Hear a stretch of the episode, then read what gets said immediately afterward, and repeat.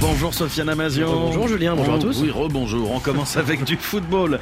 Suite de la 23e journée de Ligue 1 ce dimanche, le Paris Saint-Germain, solide leader, reçoit le Stade Rennais. Ouais, c'est ce qu'on appelle une grosse affiche, Julien, pour les Bretons qui doivent composer avec un calendrier très chargé en ce moment. Il y a tout juste trois jours, Rennes renversait l'AC Milan en Ligue Europa, trois buts à deux. Ajouté à cela, en milieu de semaine prochaine, un match de quart de finale de la Coupe de France. Ce sera face au Puy Foot. Alors battre le Paris Saint-Germain aujourd'hui ne sera donc pas chose aisée, concède leur entraîneur Julien Stéphan. Vous savez bien que pour répéter ce genre de performance tous les deux jours et demi, c'est difficile. Et puis qu'il y a aussi la nature de l'adversaire. Donc euh, il faut bien réfléchir à ce qu'on va mettre en place. Après, euh, Paris au Parc, ça reste euh, très fort. Voilà, c'est très costaud.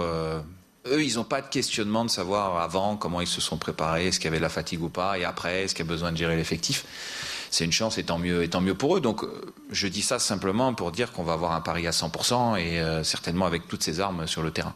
Écoute, on voit de ce PSG Rennes 16h05 temps universel. Cinq autres rencontres à suivre euh, ce dimanche, Julien. choc pour l'Europe d'abord entre Lens et Monaco des 12h TU, suivi de trois rencontres Le Havre, Reims, Toulouse, Lille et Nice, Clermont. Ce soir, l'Olympique de Marseille, qui vient de nommer Jean-Luc Gasset comme euh, entraîneur, reçoit Montpellier trois jours après s'être qualifié pour les huitièmes de finale de la Ligue Europa en écartant au Vélodrome le Shakhtar Donetsk. Coup d'envoi de cette rencontre 19h45 temps universel. Football toujours en Angleterre, jour de finale de la Coupe de la Ligue et un choc en perspective entre Liverpool et Chelsea. Les Reds qui peuvent encore envisager de collecter trois trophées en cette fin de saison avec euh, le championnat et la Ligue Europa. En revanche, Chelsea est plus à la peine avec une dixième place seulement. Forcément, l'entraîneur de Chelsea, l'Argentin Mauricio Pochettino, se veut sceptique lorsque son homologue Jürgen Klopp annonce que les deux équipes partent sur du 50-50, d'autant plus que l'Argentin estime que son groupe est beaucoup moins expérimenté. Je pense que c'est nouveau d'être à ce niveau-là pour la plupart de mes joueurs, que ce soit dans cette compétition, en championnat ou pour n'importe quel autre trophée. Pour certains, ce sera peut-être la première finale. C'est pour ça que je considère Liverpool comme favori. Et ça, c'est mon avis. Mais il est malin de dire que c'est du 50-50.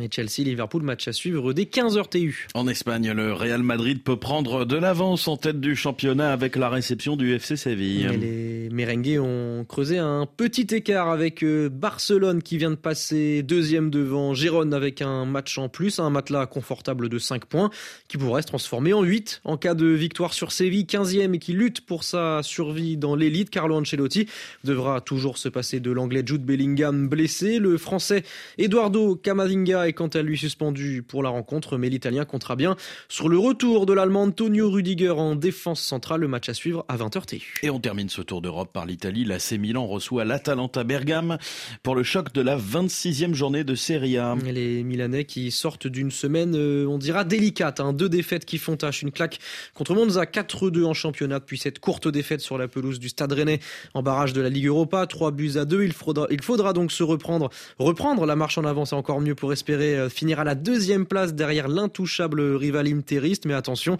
à l'Atalanta, cinquième et qui revient en boulet de canon. 5 victoires de suite, 17 buts marqués, seulement 2 encaissés. Milan AC, Atalanta Bergame, coup d'envoi 19h45 temps universel. Dans le reste de l'actualité sportive du rugby, le 15 de France reçoit l'Italie pour le compte de la troisième journée euh, du tournoi des Six Nations. Le 15 euh, tricolore, euh, mi-figue, mi-raisin, Julien, qui reste sur une défaite en ouverture contre l'Irlande et une victoire au forceps contre l'Écosse il y a deux semaines. Le 15 de France qui n'a donc pas convaincu depuis le début de l'année. Alors ce match face à l'équipe la moins impressionnante du tournoi peut permettre aux hommes de Fabien Galtier de se rassurer, le sélectionneur français qui pense que son équipe a les moyens de montrer un meilleur visage que lors des dernières échéances. Nous étions très heureux de ce qui s'est passé à l'automne dernier. Et là, nous nous présentons avec le même état d'esprit. Le même état d'esprit, c'est-à-dire que d'abord les bases de ce jeu et, toujours structuré autour, euh, pour le moment, des principes simples. Solidarité, engagement, courage, les valeurs de notre jeu et le cœur. Le cœur de notre équipe, le cœur des hommes. Et France-Italie, ça débutera à 15h temps universel. Un mot en fin de tennis de table. L'équipe de France aux portes d'un exploit majuscule en finale des mondiaux par équipe. ça se passe à Busan, en Corée du Sud. Les Français, emmenés par les deux frères Lebrun, affrontent la Chine, meilleure nation mondiale et qui alignera les trois meilleurs pongistes au monde. La mission s'annonce corsée, mais pas impossible pour faire mieux qu'en 1997. Et cette médaille d'argent glanée à Manchester, la finale débutera aux alentours de 11h TU. Je 7 et match, Sofiane Amazur. Merci beaucoup.